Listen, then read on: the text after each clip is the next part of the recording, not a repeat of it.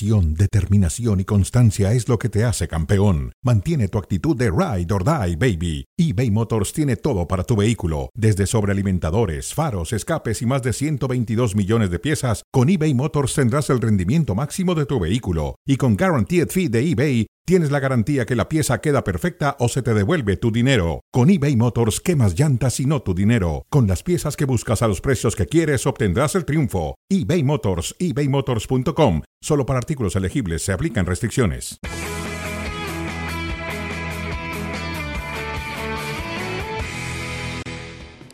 Qué gusto que nos acompañen en Fuera de Juego y más recibir al gran Mario Carrillo. ¿Cómo estás, Mario? Un gusto y un privilegio con esta alineación. Por supuesto, el titán Richard Méndez. ¿Cómo estás, querido Richard? Un abrazo. Una bendición poderles acompañar, Ciro, Mario. Un gusto divertirnos hablando de fútbol. Seguro que sí. Y también para la selección de España fue un festín el día de hoy. Entraba con la obligación de sacar el resultado y le termina ganando con amplitud y con prontitud también a la selección de Georgia. Visitaba Tbilisi y ya lo ganaban 0-4 al medio tiempo. Álvaro Morata se lleva las palmas, anota tres goles y España respira tranquila después de sacar estos tres puntos en condición de visitante. Es un resultado contundente, seguramente histórico y, seguramente la selección pues es mi sexto partido, si no me equivoco y es el resultado más contundente, ¿no? Desde luego que sí, más importante.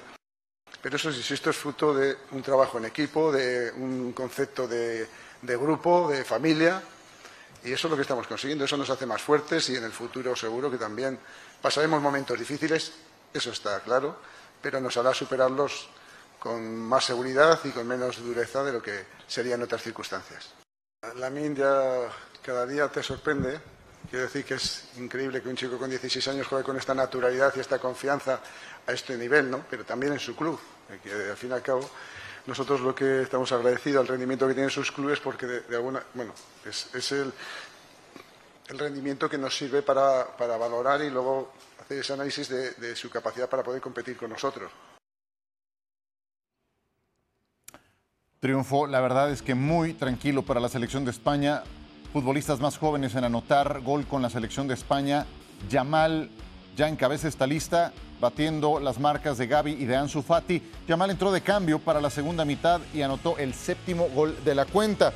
Pues eh, sigue siendo muy joven, eh, hombre, ni cerca todavía de la mayoría de edad. Ahora hablamos del tema Yamal. Primero hablemos de una selección de España que tiene un buen juego de conjunto, es lo que empieza a ser una constante con este equipo, Mario. ¿Qué te gustó? No, históricamente este equipo juega bien, el 4-3 clásico, donde Rodri es, para mí es fantástico, sí.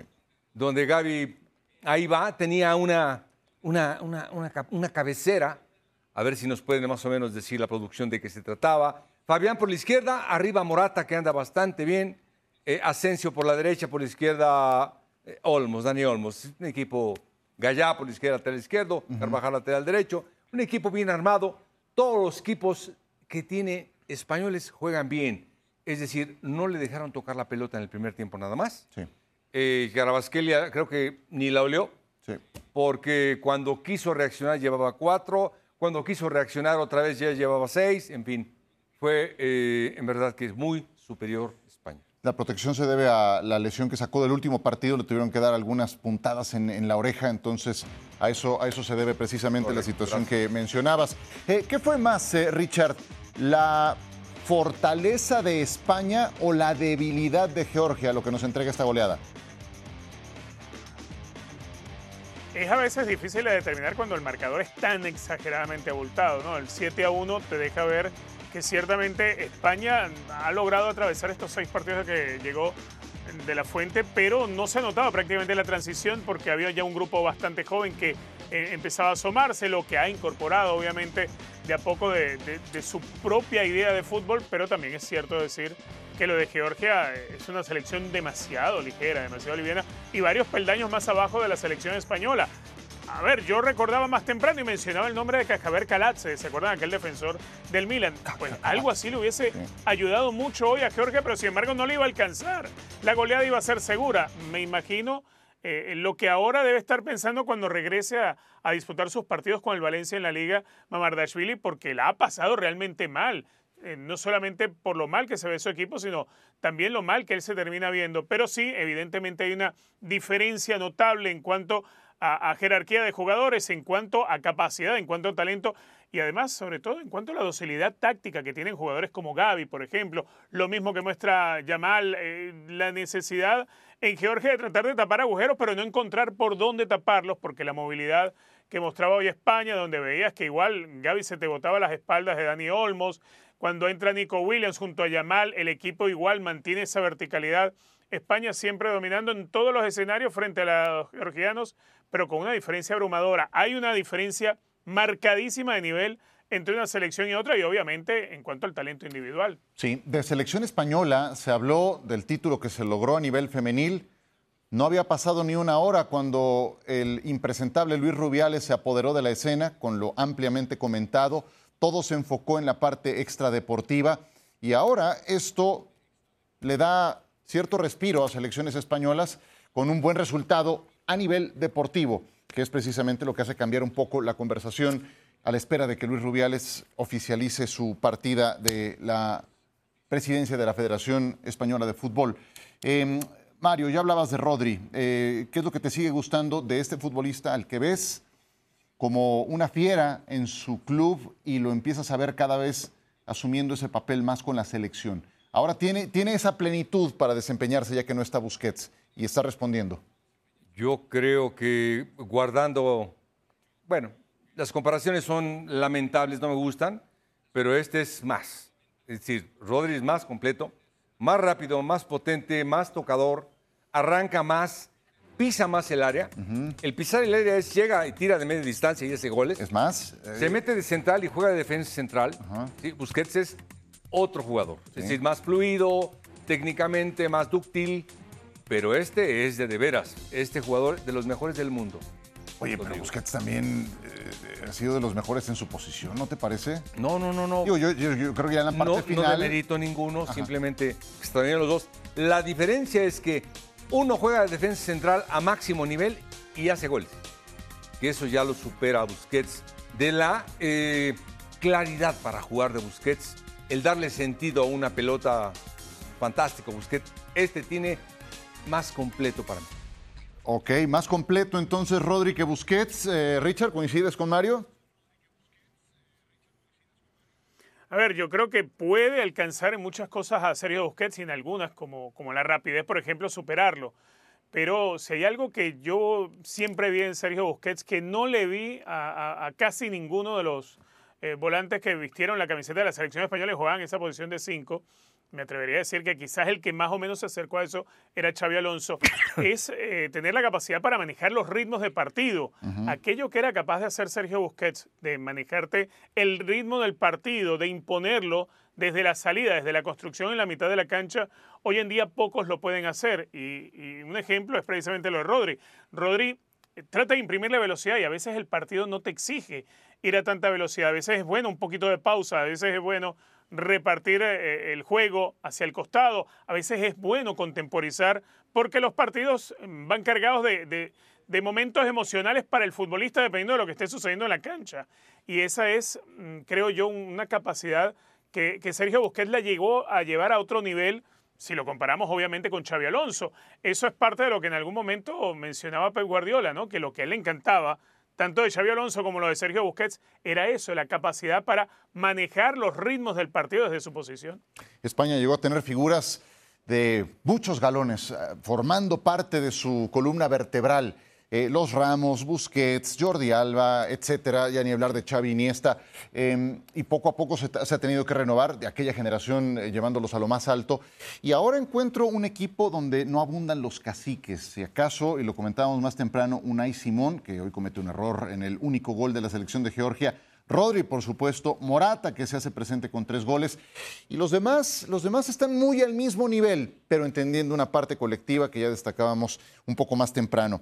Yamal, a ver, el caso Yamal, no olvidemos que tiene 16 años, Mario. ¿Lo, convocaron solamente para amarrarlo para la selección de España y para que no se vaya a Marruecos? ¿O porque en verdad puede aportar algo funcional, constante con selección mayor. Sí, yo creo que un, un jugador, vamos, en lo que puedo ver fútbol, no lo vas a meter para que lo apartemos, para que nos lo quedemos. Siempre es, eh, en el fútbol, esto es meritorio. Este chico tiene una zancada importante, una gran habilidad y una gran elección para eh, la mejor jugada.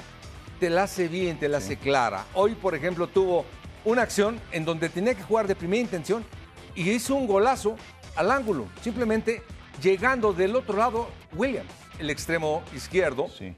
que desbordó por la línea del fondo y él cerró la pinza. No había otra más que tirar a gol. Ese es el tipo de elecciones que tiene un chico de 16 años, que es difícil que lo tenga. Oye, pero si es meritorio, como tú dices, pues este reúne muy pocos méritos, ¿no? Debutó en primera apenas contra el Betis al final de la temporada pasada. Sí. Sí, es como que para apartarlo, ¿no? No, bueno, al margen de eso, Hay, hay un diamante en bruto. Apare- Sí. Ahí, ahí se, se ven cosas brillantes. Sí. Pero sí es como para decir, a ver, decídete por acá. Ahí hubo un. por ejemplo, no, aparte, lo- aparte está bien. Yo te digo porque hay jugadores que aunque tengan esa edad, merecen tomarse en cuenta. ¿No lo vas a tomar en cuenta porque juega pocos minutos y mete muchos goles? No, pero tiene 16, es por eso, ¿no? Bueno, O sea, te estoy diciendo, te hice una, más o menos una analogía de lo No, que sí, pasó está- hace poquito. bueno, este tiene 16. Saludos, Martino. Ajá. Entró a jugar. La habilidad que tiene, las diagonales que hace, eh, lo hace al margen de todo como Dembélé. Es decir, estamos hablando de un chico que es un diamante en bruto, que siempre el llevarlo a una selección nacional, hay dos situaciones. O te da un salto de calidad, como es la mayoría de los jugadores, o eh, te da un retroceso. Yo apuesto porque el entrenador lo conoce no sé desde cuándo y por eso lo mete. A eso llamo de meritorio. Eh, él sabe que tiene esas condiciones y no los hay tanto. Sí, el tema Vamos. aquí, Richard, es que tiene 16, o sea, es un, es un niño, le ves la cara y es de un infante. Todavía le falta para cumplir incluso la mayoría de edad. ¿Lo ves aportando con consistencia en el plan de De La Fuente o fue solamente como para marcar territorio y este es nuestro?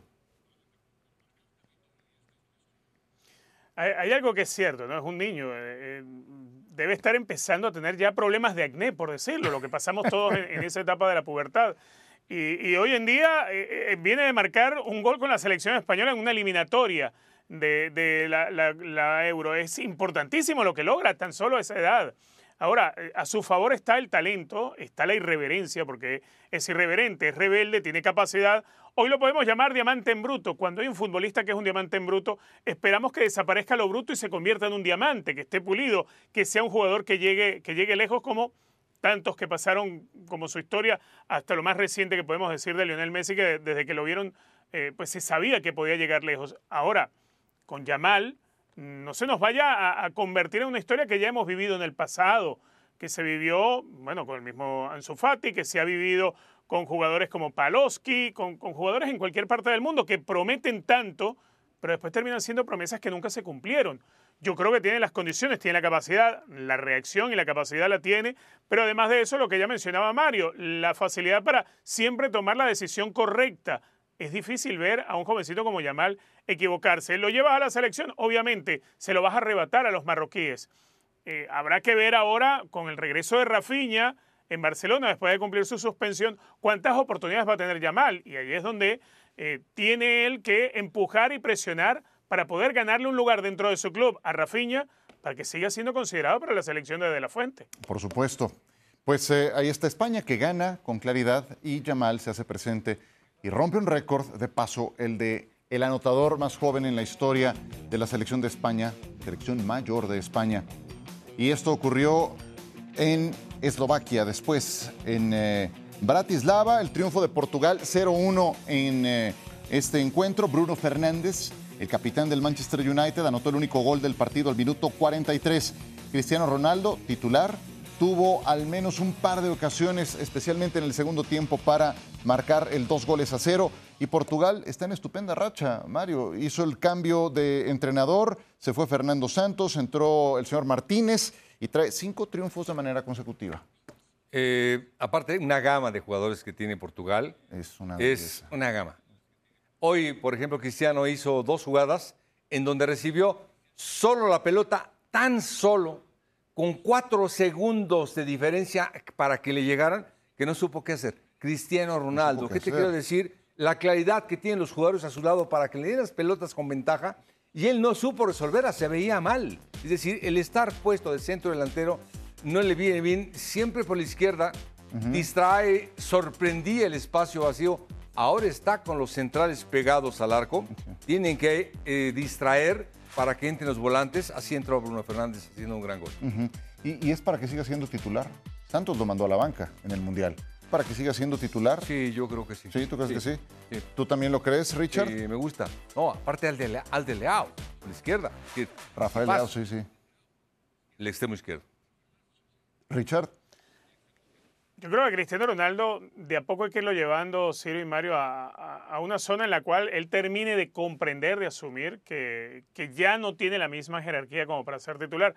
Ir dando ese paso al costado, como en su momento mm, le tocó dentro del propio Real Madrid a Raúl, que al final le cedió el 7 precisamente a Cristiano Ronaldo cuando él va dejando el equipo, pero de a poco ir dejando la titularidad. Eh, no significa el fin de la carrera, pero es obviamente la situación de Cristiano Ronaldo, alguien que ya no tiene la misma capacidad, no tiene la misma velocidad, no tiene el mismo salto. Por eso hoy en día no es un jugador que parte 15 metros fuera del área y que te pueda tirar eh, eh, un despliegue suficientemente rápido como para ridiculizarte a un lateral, que es cosa de las que hacía Cristiano Ronaldo con demasiada frecuencia. Hoy en día el salto de altura de Cristiano Ronaldo no es igual al de aquel eh, momento asombroso en el, en el gol que hizo con la Juventus de Turín, con un salto que, llevó su, su frente casi a tres metros de altura. Eso hoy en día no lo puede dar Cristiano Ronaldo. De a poco, Cristiano Ronaldo y el entorno en Portugal tiene que ir entendiendo que ya el fútbol no se va construyendo en torno a él, que el fútbol lo ejecuta y lo construye, por ejemplo, Bruno Fernández, que tiene el apoyo de otros jugadores como Bernardo Silva, como Rafa Leao, pero que obviamente Cristiano Ronaldo tiene una jerarquía que le ha asegurado ser un legendario de la selección portuguesa y del fútbol mundial. pues buena suerte para el señor Martínez cuando trate de hacerle entender eso a, a Cristiano Ronaldo, esas cosas que, que ve Richard, que ve Mario desde la óptica del entrenador, que antes eran posibles y ahora ya no, y que es conveniente ir paulatinamente, si tú quieres, dejando paso, manteniendo su liderazgo, ese estandarte que representa, pero no es fácil. Y si no, que le pregunten a Fernando Santos. Nada Pues fácil. nada, nada. No, no, no, no, no, para nada. Y hablando de supercracks, Neymar. Cara, eu te garanto que o futebol é o mesmo. A bola é redonda, tem gol. e acho que pelos nomes que foram né, para a Liga Saudita hoje. Olha, não sei não se não é melhor que o Campeonato Francês. mas. Mas. Acho que a minha cabeça tem que estar boa, eu tenho que estar feliz, eu tenho que estar me sentindo bem. né? eu sei me cuidar, eu sei o que é preciso fazer para um atleta estar em condições de jogo. né? vivo isso há 15 anos. E, bom, acho que não, não tem muito, não tem muito segredo, né? O treinamento lá é, é intenso, é, a sede de, de vencer, de ganhar, a minha e dos meus companheiros são grandes. Quero sim conquistar títulos com o Al Hilal. E então acho que não muda muito a minha cabeça. ¿Qué tal Neymar? Eh, que la liga árabe no es distinta, que se juega con balón redondo y con porterías y que podría ser hasta mejor que la liga francesa. Muy bien, saludos a el Paris Saint-Germain que tanto le pagó y que se aventó el tiro de la transferencia más cara en la historia a la fecha, la de 222 millones del Paris Saint-Germain al eh, conjunto del Fútbol Club Barcelona, lo que le pagaron al Barcelona. Eh, si te digo, Mario, que Neymar hoy puede quebrar el récord de Pelé de goles anotados con la selección de Brasil, ¿qué me dices? Están empatados con 77, con un gol quiebra el récord de el Rey Pelé. Sí, eh, un jugador que en verdad que para mí se quedó corto, muy corto, o se ha quedado corto, porque sus condiciones son para mucho más. Eh, su fiesta es, eh, se lo ha impedido. Fiesta no, no, no fiesta de las que conocemos, fiesta en la cabeza. No sabe para dónde está, si se queda, se lastimó, se quedó, hoy sí, hoy no, eh, no sabe, eh, ¿cómo te diré?, converger mentalmente, deportivamente con la historia, no ha tenido tanto profesionalismo, llámese con toda la extensión de la palabra, para ser uno de los grandes no está para empatar, está para superar a Pelé, lejos, pero apenas lo va a empatar. Sí, bueno, están, empatados, pero bueno, cuando tú mides la influencia de Pelé en su carrera con eh, Neymar, así termine con muchos más goles, decenas de goles con selección brasileña, no hay comparación entre lo que fue uno y fue el otro. Neymar, eh, ahora Neymar, jugando en Arabia, Richard, ¿está para seguir siendo el estandarte de la selección brasileña o llega un momento necesario de cambio en que alguien más asuma esa responsabilidad con la verde amarela?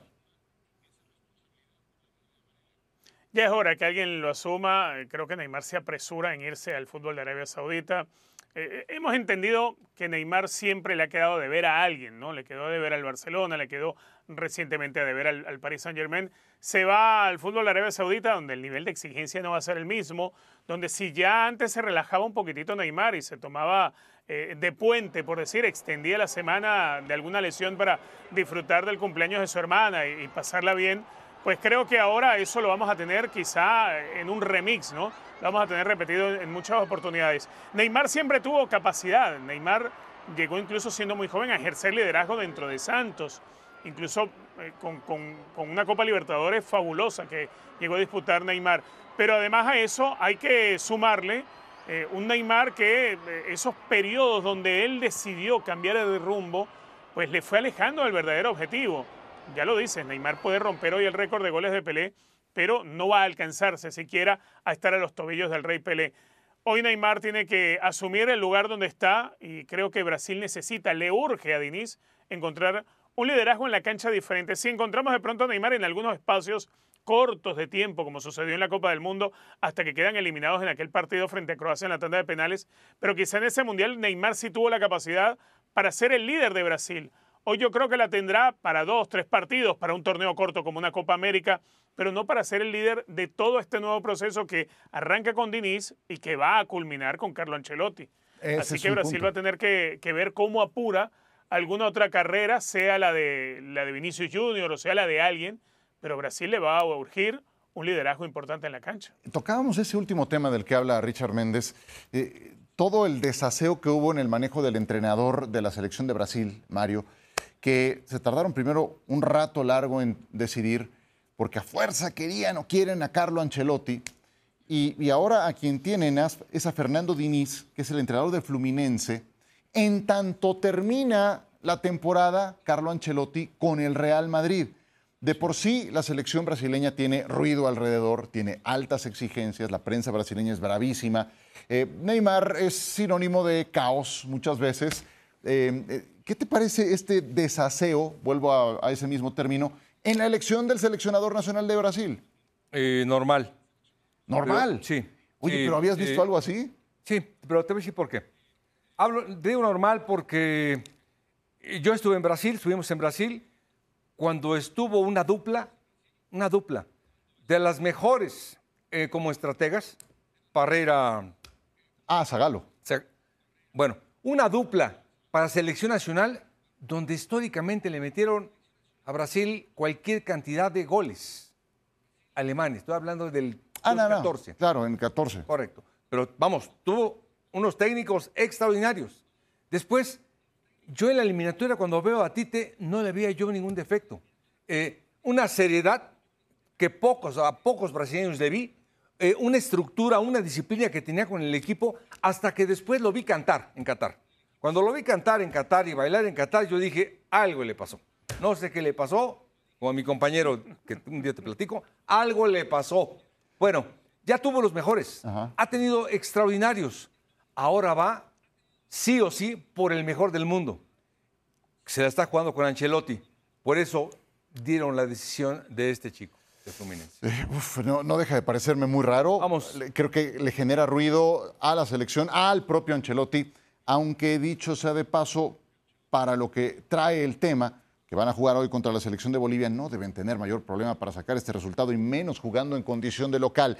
Todo esto por las eliminatorias sudamericanas que han comenzado ya en el Cono Sur y donde la selección de Argentina, Richard, le ganó a la selección de Ecuador con un golazo de Leo Messi típico en la zona Messi. Ya sabes que viene y no lo puedes evitar. Otra pintura para esa enorme galería que tiene el crack argentino. Sí, además esta pintura, Ciro Mario, viene con un trazo espectacular en el cobro del tiro libre que termina de batir al arquero Galíndez.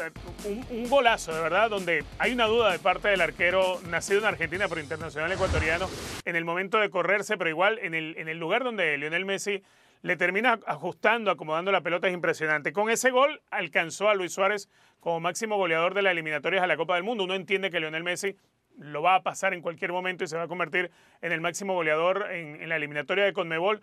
Pero aparte de eso, un Lionel Messi que no tiene un gran partido, no es la figura en la cancha, no es el que movió los hilos realmente. El partido pasó más por los botines de Enzo Fernández, por Rodrigo de Paul, incluso los de dobles Estagliafico. Lionel Messi tiene tres remates a puerta, uno de ellos es el del tiro libre que termina siendo el gol, pero eh, lo que tienen los genios, muchachos, un genio puede tener un partido discretito hacia regular son, pero le basta con una para, para sentenciar, para liquidar, para hacer lo espectacular, lo que nadie pudo hacer. Bueno, así fue el zurdazo de Lionel Messi en el cobro del tiro libre para darle a Argentina los tres primeros puntos y además una Argentina que pareciera ser que viene en secuencia, ¿no? Como que no tuvimos eh, estos meses entre diciembre hasta hoy para el arranque de la eliminatoria. Parece que venimos en secuencia del título logrado en la Copa del Mundo, porque a Scaloni el equipo le sigue funcionando a las mil maravillas. Sí, es que no ha pasado tanto del título mundial que consiguieron apenas en Qatar. Y eh, pues eh, ahí está la definición que logra Messi, ese gran destapador de juegos que empiezan a complicarse, pero también un funcionamiento de la selección Mario de Argentina que que empieza a fluir, lo decía Richard, lo decía Alex Pareja y lo platicábamos con Chelis más temprano, que fluye como equipo, tiene un entendimiento como si fuera club y eso lograrlo en una selección es bien complicado. Sí, juega con ocho defensas, así ganó la Copa del Mundo, no me veas feo, ocho defensas, la línea de cuatro, ¿sí? Enzo Fernández de Paul y no me acuerdo del otro volante. Defiende con esos ocho, aparte viene Lautaro Martínez a marcar. Y viene todavía eh, González a marcar. El único que no marca es Messi. Así jugó toda la Copa del Mundo, marcando, marcando, marcando y Messi haciendo la diferencia, para mi gusto. Ayer jugó demasiado bien. Generó tres o cuatro triangulaciones que te mencionaba yo en la noche.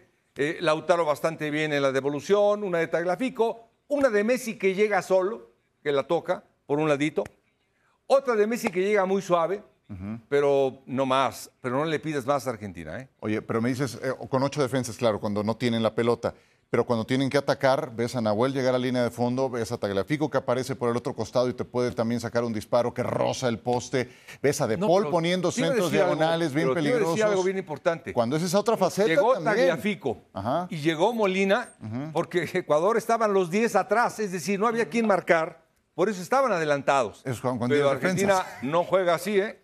No, no, está bien. ¿No, te gustó entonces Argentina? O no, no, a mí, no, no, no. Campeonísimo del mundo, le doy un abrazo, echo una porra, pero sí juega, ¿eh? No, no, no pidas que juegue como Francia no, juega.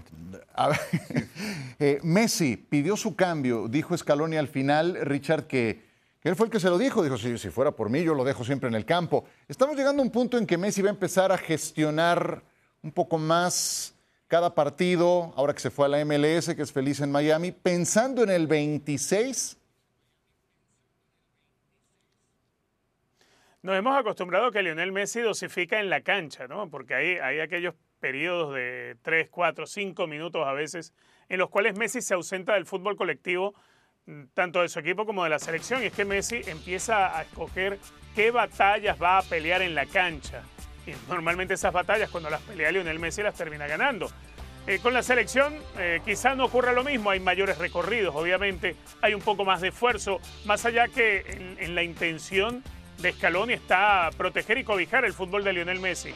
Pero sí, a su edad tiene que ir eh, variando, ir dosificando más, tiene que ir administrando su fútbol, sus piernas, su cuerpo, para poder llegar en, mejores condiciones. Vamos a ver cómo, cómo le va en la Copa América que se va a jugar el próximo año, cómo va avanzando la, selección argentina a lo largo de la eliminatoria y veremos si, si le alcanza para la Copa del Mundo, pero pareciera ser que, que hay quienes quieren que sea el last dance de Lionel Messi. Pues sí, gol número 29 de Leo Messi en eliminatoria mundialista. Todo esto a cuenta del triunfo de Argentina en el Monumental 1 a 0 ante la selección de Ecuador. Lo relevaron a Messi y le tributaron un gran aplauso, corearon su apellido, le hicieron reverencias en el campo del Monumental. Me acordaba más temprano de aquella Copa América del 2011, tuve el gusto de vivirla con Rafael Puente, nuestro compañero. Exactamente. Está aquí, llegó. Y cómo lo apretaban a Leo Messi en cada partido jugando en su propia casa. Hoy todo eso ha cambiado. Pues ganó Argentina, ganó Colombia también 1 a 0 a Venezuela, Paraguay y Perú empataron sin goles. Hoy Uruguay entra en acción contra Chile en el centenario y Brasil, como decíamos, contra Bolivia. Nosotros nos vamos. Richard Méndez, abrazo grande. Siempre un gusto, maestro. Don Mario Carrillo. Un privilegio, amigos. Gracias. Abrazo.